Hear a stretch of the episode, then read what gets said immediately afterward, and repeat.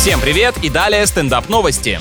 В одном из американских кафе, чтобы получить доступ к бесплатному Wi-Fi, необходимо решить математическое уравнение. Следующий шаг — это исправлять грамматические ошибки в меню ради скидки на заказ. Один из пользователей рассказал о такой необычной раздаче интернета в заведении, которое недавно посетил, и сообщил, что справиться с задачей ему так и не удалось. Возможно, у них вообще нет выхода в сеть, и это просто такая уловка. Или оригинальный способ найти среди гостей кандидата на вакансию бухгалтера.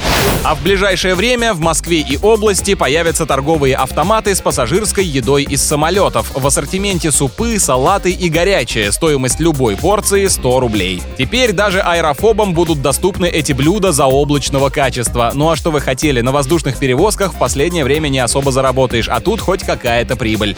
На этом пока все. С вами был Андрей Фролов. Еще больше новостей на нашем официальном сайте energyfm.ru.